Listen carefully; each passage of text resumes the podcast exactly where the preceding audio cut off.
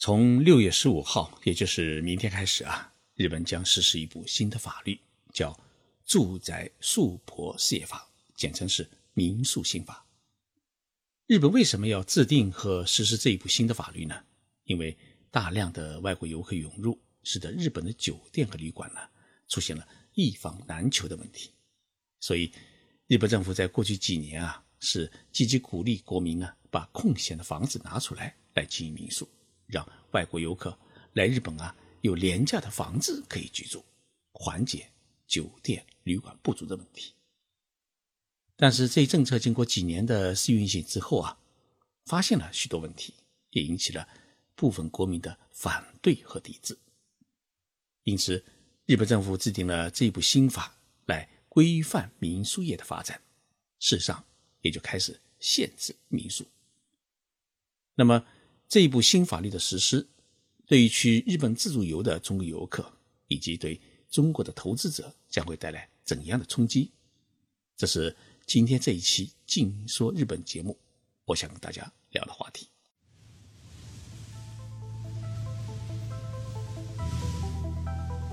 任你波涛汹涌，我自静静到来。静说日本，冷静才能说出真相。我是徐宁波，在东京给各位讲述日本故事。在这里，我首先给听众朋友们解释一下日本的民宿。在日本啊，民宿是由来已久。早在一百多年前的明治维新时期，日本各地就开始出现民宿。在日本人的印象当中，民宿呢就是家庭旅馆。最深的印象就是一对老夫妻将家里的一部分房子呢整理出来，弄成几间榻榻米房间。晚上呢安顿好客人以后啊，早上起来为客人。准备好烤鱼啊、纳豆啊和酱汤。客人离开以后啊，老夫妻是出门相送，相互呢鞠躬道别。这样的家庭式旅馆的民宿，大多呢开在客人较少的偏僻的农村和海岛，很少有开在东京、大阪和京都这样的国际大都市当中。二零一四年，来日本的外国人总数呢突破了一千万。尤其是在樱花盛开的春季和枫叶满山的秋季，东京、京都等一些旅游的核心城市呢，出现了一房难求的问题，引起了许多外国游客的强烈不满。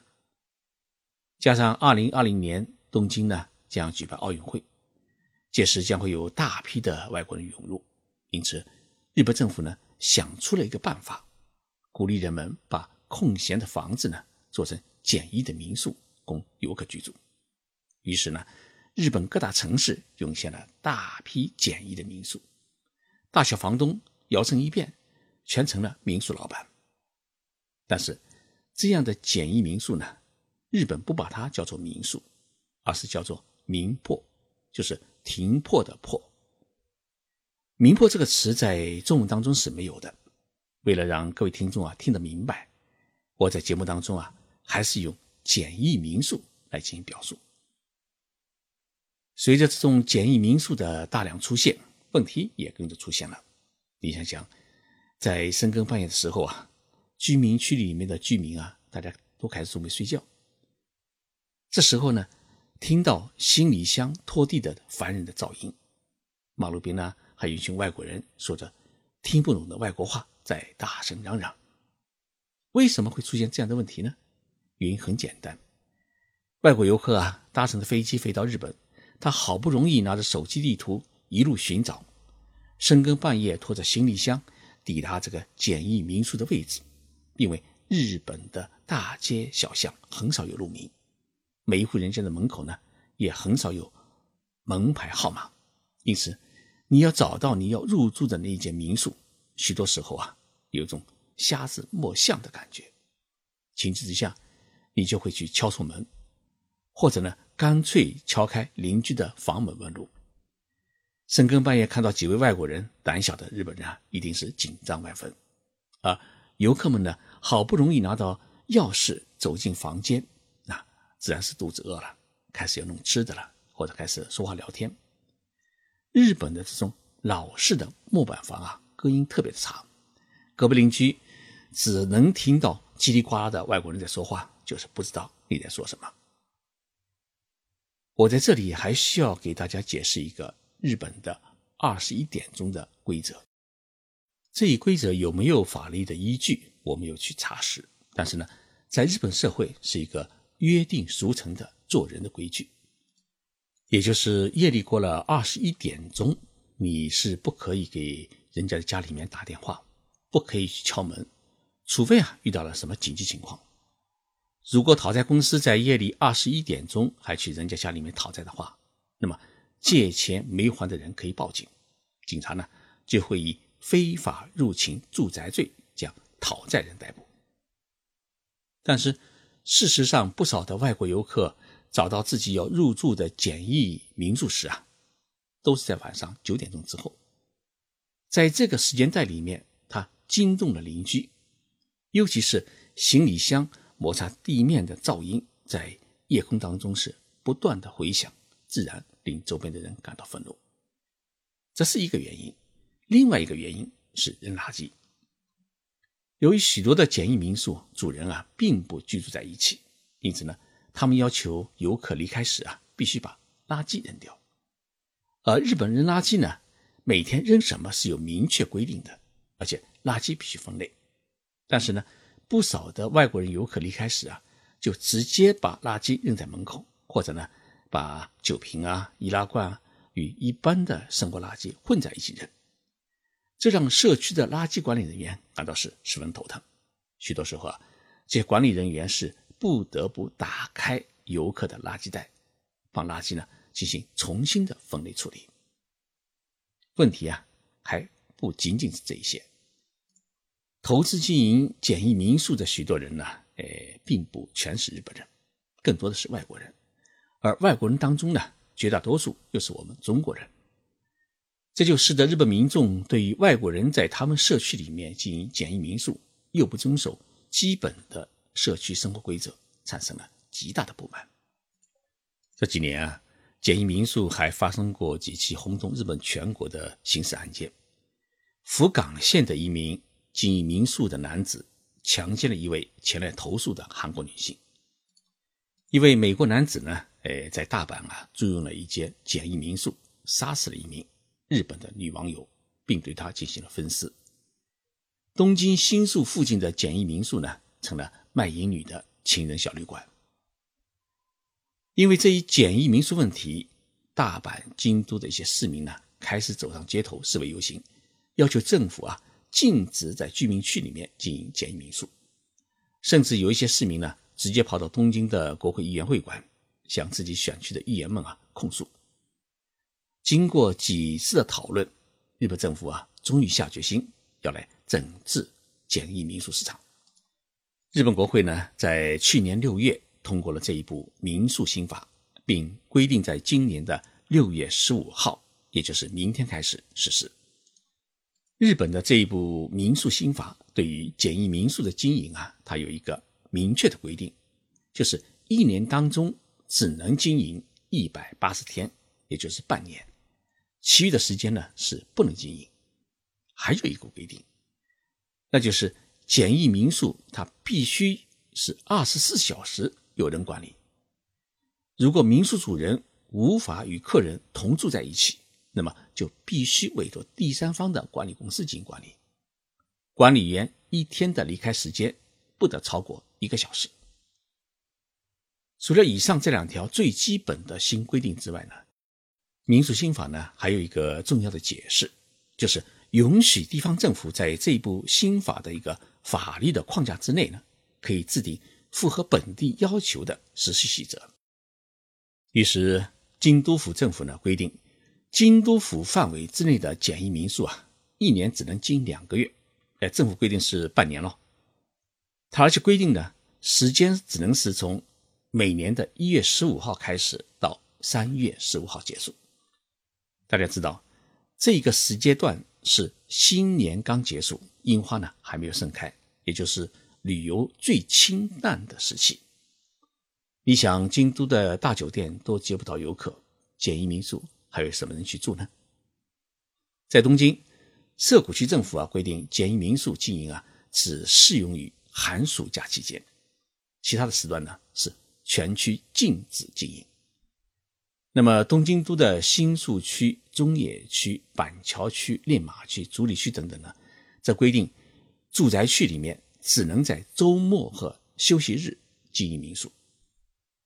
中央区和台东区更是做出了一个十分离奇的规定：星期一到星期六的早上不可以经营简易民宿。这就是说，早上你别让我看到入住的游客。一旦看到就是违规，这就逼着游客啊，在太阳出来之前就必须要离开民宿。用一句我们中国的流行语来讲啊，叫“臣妾做不到的”。这一规定等于是变相禁止了简易民宿的经营。现在在东京、京都、大阪、奈良、横滨、福冈等城市经营的大大小小各种的简易民宿啊，有数万家。但是呢，由于民宿新法的出台，这些迄今为止无证经营的简易民宿，它必须啊要向当地政府呢申请经营许可证，也就是营业执照，不然的话呢，从六月十五号之后呢，就会变成是非法经营，不停止营业的话呢，就会面临吃官司。那么从今年三月开始申请到五月中旬为止，日本全国获得。营业执照的简易民宿有多少家呢？日本观光厅公布的数据是一百五十二家，这可是全国的数字哦。许多民宿老板说啊，日本政府设定的审批条件实在太苛刻，而且呢，审批的速度又是特别的慢。事实上，就是要拖过六月十五号这一天，让你自己啊自然关门停业。神户市名古屋市所在的兵库县政府干脆宣布。不仅全年禁止简易民宿经营，而且呢不会新批一家这样的简易民宿。日本各级政府强烈整顿简易民宿市场，首当其冲的是民宿的运营平台。二零一六年，途家的第一个海外子公司落地日本，后来呢，自宅客啊、大宇等也先后进入日本当地市场去获取房源，椰子住宿也转型为线下的。民宿的运营商，为什么会有这么多的中国资本的民宿运营平台进入日本呢？道理很简单，在日本投资简易民宿的大多数呢是中国人。如今这一投资啊，看来是弄砸了。全球最大的民宿运营商 iP 营，号称在日本呢签约有六万家民宿，但是呢，目前 iP 营的签约民宿已经。暴跌至一万间，而且从六月十五号开始，能够使用的合法的民宿只剩下七百五十间。相反的呢，爱皮因为此还必须支付大约一千万美金的违约金。爱皮营的结局啊，已经如此，那么中国的这一些在日本的民宿运营平台，其结果呢，可能更为悲惨。受冲击的不仅仅是民宿的运营平台，还有投资者。最近几年，由于京都、大阪、东京的房间，它的价格啊，远远低于中国的北上广深，甚至仅为中国的这些城市的一半的价格。因此呢，有不少的中国人在日本投资买房，并计划通过经营简易民宿的方式来逐渐的收回买房成本。但是，日本政府的民宿新法实施以后啊，这一计划呢，显然已经落空。有的人可能会想。那我不通过这些民宿的运营平台，我偷偷的通过微信啊、微博来介绍朋友和朋友的朋友呢入住，是不是可以呢？我想啊，你偷偷的搞几次可以，但是一个月当中如果有四五批这样的朋友轮番入住你的家，那么日本的朝阳群众啊绝对会向市政府投诉。一旦被认定是变相搞民宿经营，那么。你就会被认定是违反民宿刑法，搞不好会遭到逮捕，甚至会被拒绝入境。在这一点上面啊，大家千万不要有侥幸心理。日本的法律执行起来是无情无义的，没有任何后门可开。所以你在日本买房子啊，就要想到，我是用于自己住的，不是用于做投资的。但是，如果你平时不住的话，又想收回一些买房钱。最好的办法是出租给人家。但是你一旦决定出租给人家的话，那就得遵守日本的房屋租赁法，一次签约两年，两年之内呢，你不能像在中国国内那样，你想赶房客走就想赶房客走。在租赁期内，房东违约的话，你得赔给房客至少两个月的房租。日本政府整顿简易民宿市场，对于日本的整个二手房市场。也是带来了很大的冲击。日本不动产研究所公布的数据说，日本目前控制的房源有两千四百万套。大家知道，日本的总人口只有一亿两千七百万人。虽然这些房子大多数分布在二三线城市，甚至是四线城市，但是像东京、大阪、京都这样的核心城市呢，二手房还是不少。大约是十年前开始啊。台湾人和香港人在日本投资买房，最近几年来自中国大陆的投资者是大幅增加。我认识的几位上海朋友啊，都在京都市市内啊，哎买了一户建的房子，价格都是上海的一半。其中有人啊正在积极谋划将自己的房子搞成民宿。如今日本政府设置了民宿的高门槛，中国人在日本买房搞民宿的梦想，大多数会破灭。这也势必会打击中国人在日本买房的积极性，冲击日本的二手房市场。所以，日本的不动产研究所预测，随着民宿新法的实施，日本的二手房市场的价格将会出现进一步的回落。如果想买一套房子自己住的话，现在倒是一个买房的好时候。日本政府整顿简易民宿市场，但是呢，接下来他还是要举办。二零二零年的东京奥运会，这么多的外国人涌入日本，如何解决他们的住宿问题？确确实实是一个日本政府必须认真考虑的大问题。谢谢大家收听这一期的节目，希望通过介绍日本的点点滴滴，让更多的听众朋友了解日本社会的真实，避免我们在日本的投资少走弯路。在这里，我要特别提醒大家。